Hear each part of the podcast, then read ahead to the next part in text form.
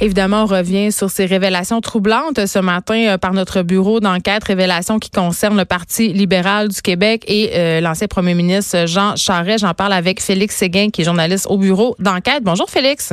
Oui, bonjour. Hey, premièrement, j'ai envie de vous dire bravo. Bravo. Euh. J'ai envie de te dire merci. Ben écoute, ça, ça fait longtemps que, que vous travaillez là-dessus, évidemment, euh, presque un an.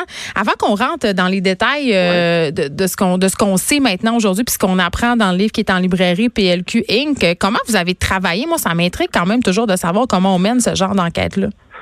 Ben c'est un projet qui est c'est un projet qui est ambitieux, puis dont la méthode de travail s'est adaptée justement à son ambition. je te raconte comment.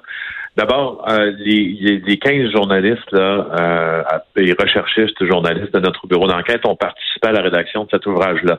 Donc, on a segmenté par épisode, chapitre ou euh, et d'intérêt même euh, les, les, ce qu'on voulait apporter dans le livre.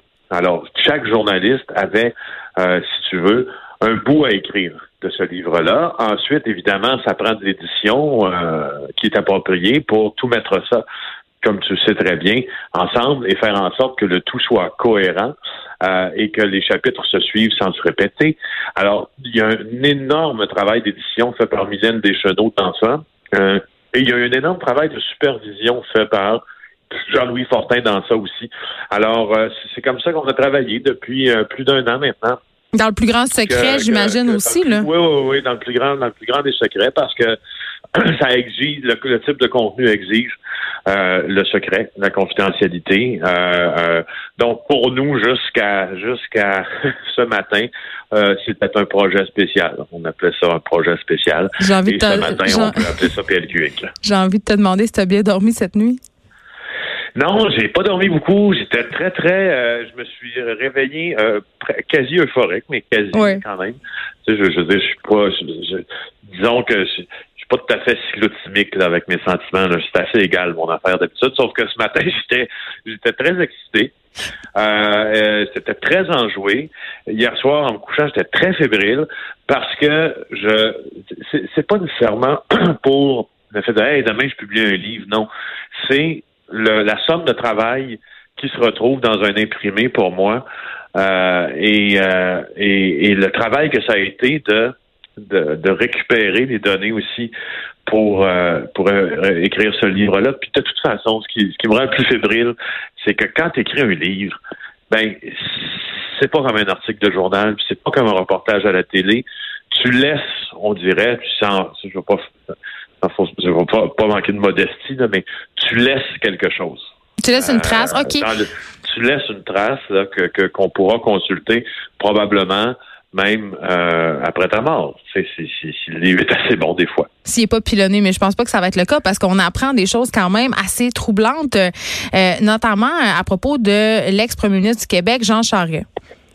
Oui, on apprend que dans l'enquête mâchurée, cette fameuse enquête qui portait sur le financement du Parti libéral mhm. par euh, diverses compagnies, puis qui évoquait d'ailleurs que le gouvernement avait un peu bradé son influence auprès des grands donateurs. Euh, on apprend qu'on s'est intéressé au fameux pont d'or. Le pont d'or, la théorie du pont d'or pour Jean Charest, que c'est, hmm. ça se résume euh, en l'énoncé suivant. C'est a-t-on décidé de compenser financièrement Jean Charest pour l'intéresser à faire le saut en politique provinciale. Parce qu'on se rappellera en 93, Jean Charest euh, est chez les conservateurs progressistes à Ottawa.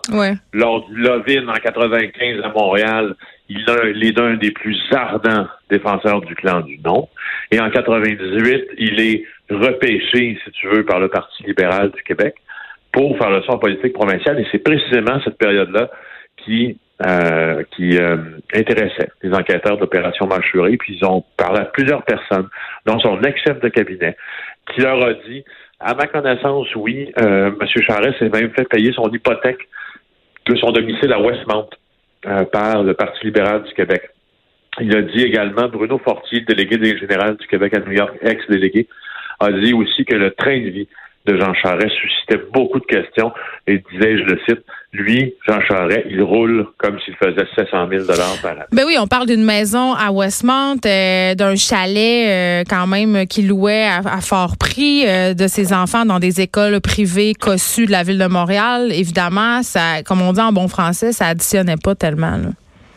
Oui, c'est ça. Donc oui, effectivement, parce que d'ailleurs, euh, euh, l'ex-délégué général du Québec à New York, je faisais une règle de trois hmm. euh, et je voyais bien qu'en faisant cette règle-là, ça ne fonctionnait pas du tout. Alors, Mais donc, c'est une erreur de Jean Charest peut-être d'avoir choisi Westmount pour s'établir. Ça, ça, ça éveillait les soupçons, si on veut. De la même façon dont on dit que les criminels doivent avoir un train de vie modeste pour pas attirer l'attention de l'impôt ou de la police. C'est un peu le même principe ici, là.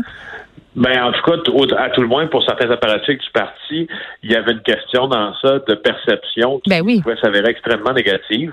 Euh, puis, euh, pour anecdote, euh, pour anecdote, moi j'ai déjà demeuré à Westmount. Il y a des appartements à Westmount aussi de, quand tu es près de la rue, euh, de, quand tu es près de la rue Sainte-Catherine et à Atwater, il y a des appartements. Est-ce que c'est là, euh, est-ce que c'est là, Félix, où il y a la clôture? Parce que là ça va être l'Halloween. On sait qu'il y a une clôture qui sépare les résidents de Westmount du reste du monde pour pas que les enfants des quartiers pauvres viennent passer l'Halloween chez eux. C'était-tu proche de là ton appart?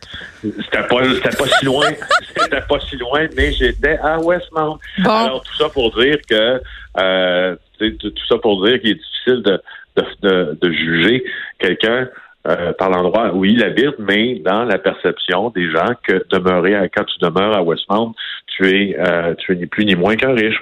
Alors euh, effectivement, quand tu t'adresses aux masses, des fois ça peut être plus difficile à justifier. Donc oui, au Parti libéral, on en avait parlé de ça. Bon, évidemment, euh, on peut lire tout ça dans ce, ce livre qui est, c'est disponible à partir d'aujourd'hui en librairie, là. C'est ça que je comprends. Oui, madame. C'est disponible depuis ce matin. Il y a beaucoup de commandes électroniques. D'ailleurs, on a déjà, la réaction est très bonne. Ça fait juste une demi-journée. On est très heureux. Puis est-ce que tu attends des poursuites prochainement? Ben, toujours, on est toujours ouvert. Ça va voudrait dire que tu as fait un excellent travail. Oui, merci beaucoup, euh, Félix Seguin de nous avoir parlé. Je rappelle le titre du livre PLQ Inc. C'est publié aux éditions du journal. C'est en librairie à partir d'aujourd'hui. Donc, c'est révélations troublantes sur le Parti libéral du Québec et sur l'ex-premier ministre Jean Charest. Mais pas seulement. C'est sûr que c'est lui sur la page couverture du livre, mais on ne parle pas seulement de l'ex-premier ministre Jean Charest.